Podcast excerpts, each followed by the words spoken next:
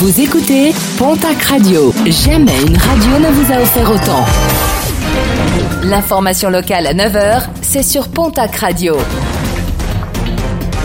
Bonjour Jean-Marc Courage Sénac. Très belle matinée. Les régions Nouvelle-Aquitaine et Occitanie ainsi que les départements de l'Ariège, des Pyrénées-Orientales et des Hautes-Pyrénées se sont associés au recours engagé hier par la région Auvergne-Rhône-Alpes pour demander l'ouverture des remontées mécaniques dans les plus brefs délais.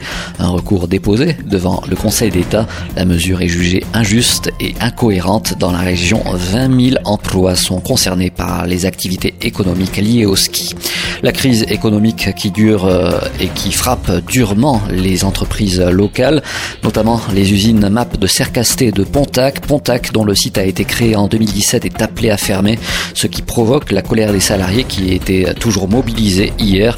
C'est ce que nous explique Sylvain Champagne, interrogé au micro de Julien Todt. On est en mouvement à la MAP depuis euh, deux mois. On a eu une réponse de la direction comme quoi ils mettaient en place un PSE qui allait licencier 105 personnes entre Pontac et Cercasté. Et du coup, on a commencé à se poser beaucoup de questions.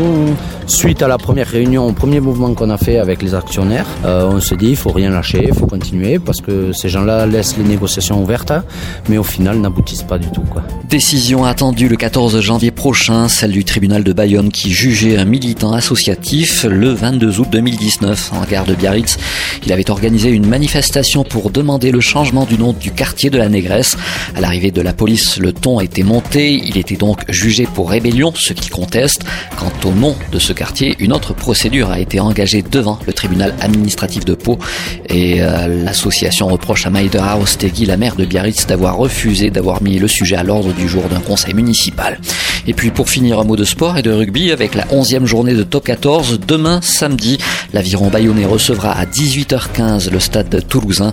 Dimanche et à 18h, la section paloise recevra de son côté l'équipe du Castre Olympique.